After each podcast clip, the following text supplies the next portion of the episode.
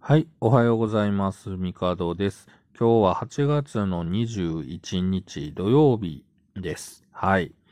えー、まあ、昨日から部屋の掃除というか模様替えをしていて、まあ今日も続けてやっていこうかなと思うんですが、まあ昨日ですね、ついに、えー、邪魔だなというか、まあずっとあった、えー古いノートパソコンの処分に成功しました。はい。まあ具体的にどうやったかっていうと、本当に、なんだろう、えー分解して、えー回収できるものだけ回収してもらったという感じなんですが、えー区役所とかに、え小型家電のリサイクルボックスというものがありまして、ここに、え放り込むとお金別に取られずに、え処分してくれますっていうものがあるということを、まあ知りました。はい。まあ今まで知らなかったんですけど、あのーなんでしょうね。こう、まあノートパソコンとかだと、こうハードディスクの個人情報だとか、いろいろあって、まあ、こう専門業者さんに引き取ってもらって、なんか有料でデータ消去とか、そういうものをこうお願いするみたいなイメージというか、まあ、あの、法人とかだとそういうのをするのが当たり前というか、うん。あと、なんていうのかな、こう、不法投棄しないためのマニフェストだとか、そういったものが、まあ、いるんだけれども、個人の場合はどうなんだろうっていうので、あんまり考えたことがなかったんですね。で、えーまあ、実際、えーその、区役所とかにある、えー小型家電リサイクルボックスに、えーなんか箱の入り口があって、そのサイズに入、その、えー箱の、えー穴に入るサイズのものだったら、AC アダプターでも、えーなんだろう、まあ、家電製品だったら大抵のものは、えー放り込んでいいですよというような、えー仕組みになっているそうです。で、えー僕は昨日、えー古いパソコンを、まあ、2台、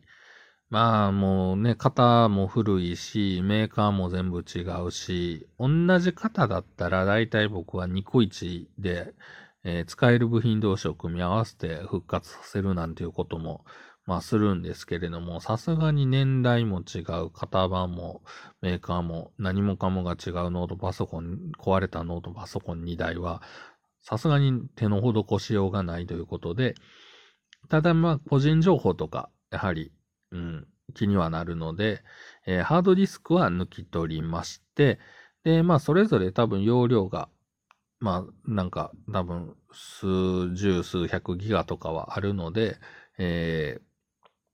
まあ、一回、あの、なんていうのかな、こう、外付けハードディスクとして使えるかどうかという検証とかもしなきゃいけないので、えーとりあえず抜いた状態にしました。で、メモリは、まあ、うーん、この先、使い道はなさそうだけど、なんか、ジャンクで買ったやつとかがもし増設できるとかだったら、そういうのに使ってもいいかなというので、えー使えそうなやつだけ抜き取りました。で、えーなんか、えリサイクルボックス、まあ、リチウムイオン電池の回収はしてないみたいなので、バッテリーは外しています。というような形で、まあ、えーぶっちゃけノートパソコンの、えーなんだろう、えーキーボード部分、本体部分、えーディスプレイっていう、まあ一番あの面積を取る部分、プラス、えーなんだ、えー AC アダプター。で、あと古いタブレット端末とか。まあタブレットはさすがに分解はできないので、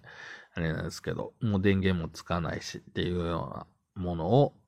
えーまとめて、えー小型家電リサイクルボックスに、えー放り込みました。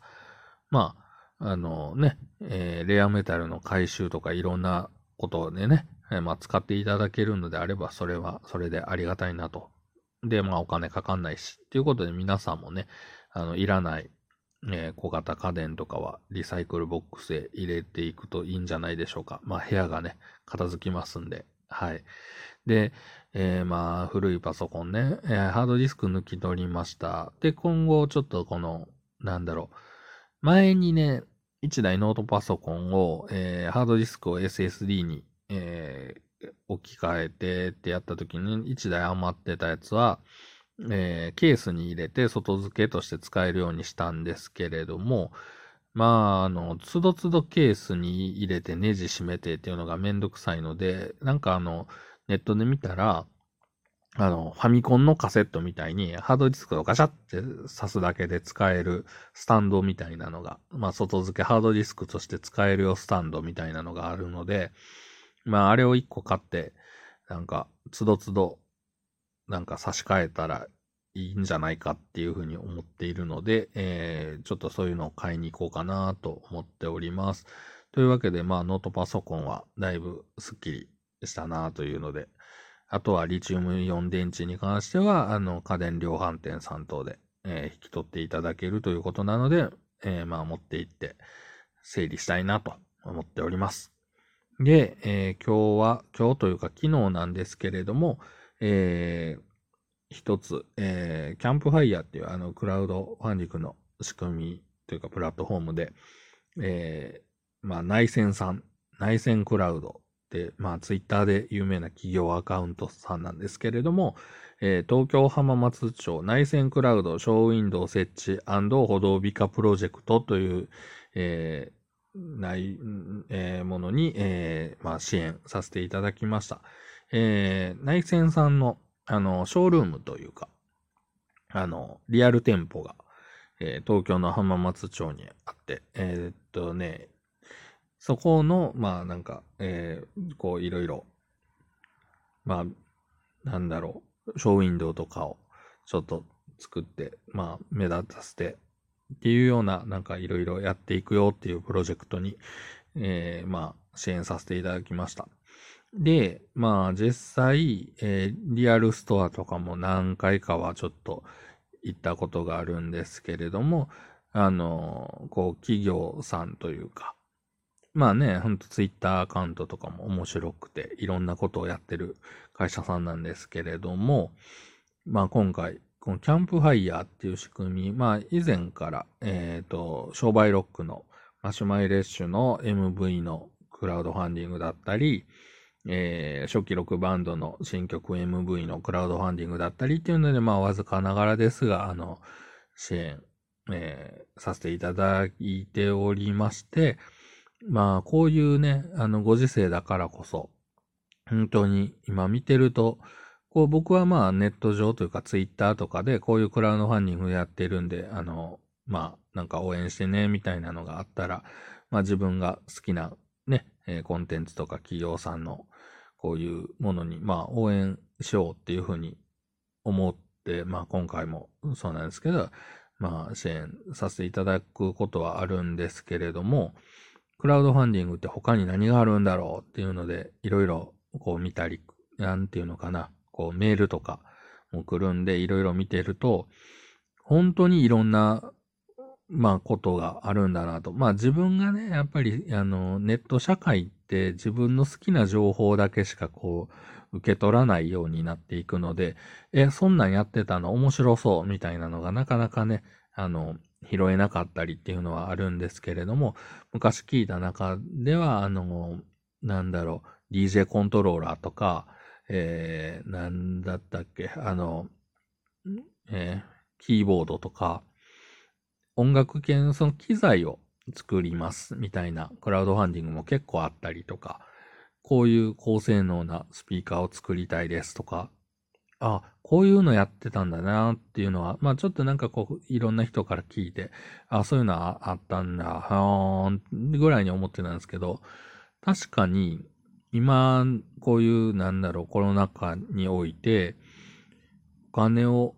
まあ、もちろんその仕事とかいろんな世の中のね、消費活動っていうのが、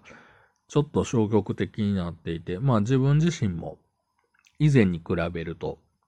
こう、旅に出ない。まあ、イベントがないから遠征しない。なので、交通費、宿泊費、食費っていうのを多く使うことがない。えー、人と遊ぶことが少ないから、遊ぶための道具を買うことが少ないとか、まあそういったことが繰り返されていくと、まあ、あの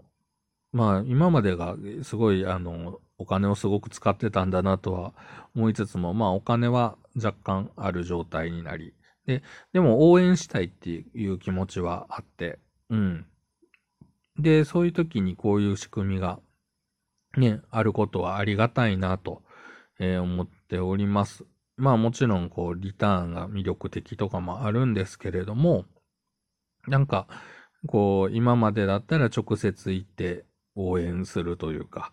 はい。まあ好きなもの、ね、好きな企業、好きなアーティストとかに、こうね、まあライブというか、ライブ以外にもね、いろんなエンターテインメントが、そのね、提供していただいたものに対して何かしら、こう、お金を払うということはあったんですけれども、まあ何かしらコンテンツがね、だったり、いろんなものが続いていったり、新しい展開をするために、ね、そういったもん、場、場がね、あの、うん、なかなかこういうご時世だと少なくなっていく中で、少しでも応援できたらなという気持ちで、えー、まあ、今回も、まあ、支援させていただいたんですけれども、えー、こういうクラウドファンディング面白いなっていうのも、こうやってね、あの、プラットフォームも見ててもそうなんですけど、面白いなとか思うことがあるので、またなんかこう、なんでしょうね、こういうのやってるよとか、こういうの面白そうだなっていうのがあったら、あの、紹介してほしいなと思いますし、えー、僕自身も何か見つけたら、こういうね、場でお伝えできればなと思っております。というわけで今日はこの辺で終わろうと思います。では、また明日。